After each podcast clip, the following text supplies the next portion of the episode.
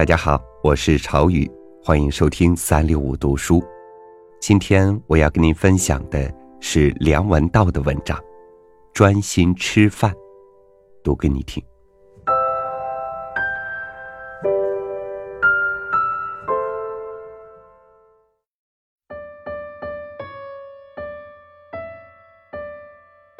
有一位日本禅师，日日修行，也没什么别的嗜好。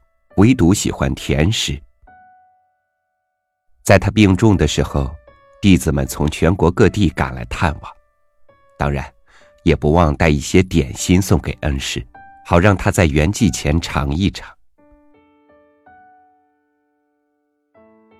到快要作画的那一刻时，老禅师一如其他道行高深的修行者，端坐席上，神情平和。但然后。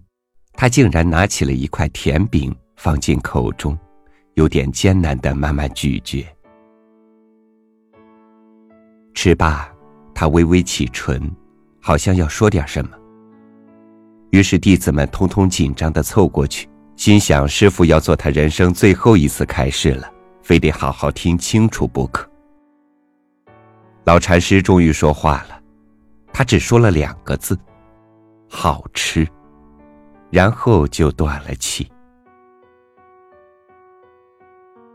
一个人走到了生命的最后一刻，心中想的竟然还是食材甜品的滋味，留下的遗言竟然还是对那块甜品的赞美，没有任何告别，更没有不舍与恐惧。他，还不算最厉害的美食家吗？所谓的美食家。难道不就该是这般模样吗？一心一意的对待眼前的事物，心无旁骛，甚至置生死于度外。后来大家都说，这位禅师真是高，已经达到觉悟的境界了。理由是，佛学的修行最讲究一个人是否时刻正念，正念。指的就是非常专注的活在当下。走路时专心走路，睡觉时专心睡觉，不执着于过往发生的事，也不忧虑未来的烦恼。这种状态自然是快乐的，同时也是无我的，因为它完全切断了我的过去与未来，不把过去发生的事情当做自己的事，也不把将来的我。看成是现在这个我的延续，要在平常达到这种状态已经很难，要在死的那一刹仍然保持这种状态就更难了。所以，很多人都认为这位甜品禅师是真正的涅槃了。其实我们天天进食，又何曾试过每一餐每一口？都专心的吃呢。吃早餐的时候看报纸，吃午饭的时间变成一场工作会议，晚餐吃的是电视之捞饭。我们有多久没试过好好的、一心一意的对待眼前的食物了？如果我们专心的吃，食物的味道会不会变得和平常不一样呢？我们常常为一些吃斋的人感到可惜，为一些饮食上有诸多禁忌的人扼腕。可是回头细想，我们平常囫囵吞枣的吃东西，甚至吃这一顿的同时就念着另一顿，难道这就是享受了人生、懂得饮食的乐趣了吗？看来美食家起码可以分成两类。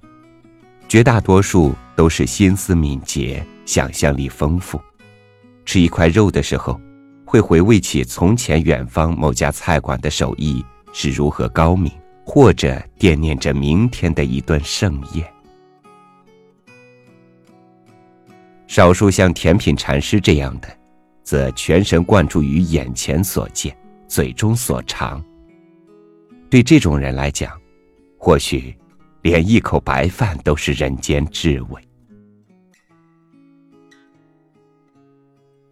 日本还有一位以烹调料理闻名的禅僧藤井宗哲，他曾经在新干线的一趟列车上遇见一位青年，这个年轻的上班族把公文包放在膝上当小桌，一边喝啤酒一边看杂志，顺便拿出便当来吃。宗哲和尚注意到，这位青年是以看杂志为主，顺便吃便当，他的行为。不过是把进食当作机能性动作，也就是将食物放入口中，机械的咀嚼后，经过喉咙，最后储存在胃袋。宗哲和尚好整以暇的看着这位上班族，发现他的目光始终盯着杂志，根本感觉不到便当的存在。这类人的饮食生活，可称之为机器人进食。说来惭愧，我也是个进食机器人，常常一个人吃饭，吃的时候也是丢不开书本杂志，生怕浪费了吃饭的时间。再推想下去，平日的工作餐或饭局，岂不也是如此？为什么很多饭局明明叫了一桌子菜，走的时候都剩下许多未尽的菜肴，偏偏回到家后还会觉得饿呢？那是因为在饭局里，我们往往专注于说话，而忘了食物。没错，食物常常不是饭局的主角。我很少听到有人说：“喂，有家餐厅很不错，我们约某某一起去吃吧。”绝大多数的情况是反过来，先是想好要约哪些人，然后才去找个饭馆，成全大家的聚会。无论是一个人吃饭的时候看书报电视，还是一堆人找个吃饭的地方开会谈生意，都是我们不想浪费时间的表现。真是讽刺，这是个美食发达的年代，几乎人人都是美食家，偏偏我们还会觉得吃饭是件浪费时间的事情。大概人们心中有个标准。觉得日常三餐仅是必要的营生手段，可以随便打发，任意填上其他活动；而美食则是一种很特别、很不日常的东西，必须严阵以待。不过，要是我们用对待美食的态度去对待最简单不过的食物，又会产生什么效果呢？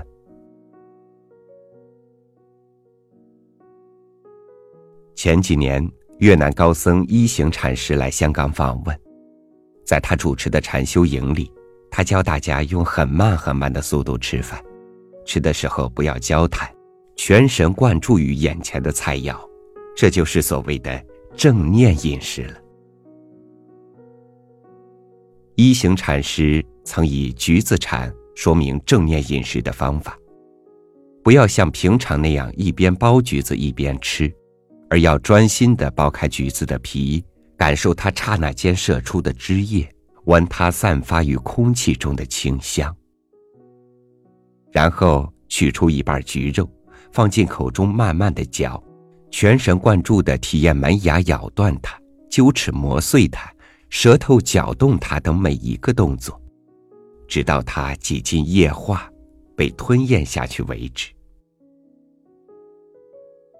如果你这么做，你会对一半最普通的橘子产生前所未有的全新感受。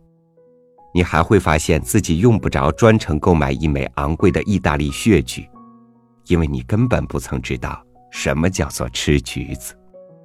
最美妙的是，这种修行还会引导你注意吃的过程，仿佛你不曾吃过。比一行禅师的橘子禅更夸张的是，美国佛学导师康菲尔德的葡萄干修行法。他教导学生们用十分钟去吃一颗葡萄干，很多人吃完之后，竟然觉得太饱了。我们不可能每一顿饭都这么吃，但至少可以每天花一点时间练习心无旁骛的正念饮食。你也不用觉得。它是个宗教色彩很浓的仪式，你只需要把它当成认识美食的基本练习就行了。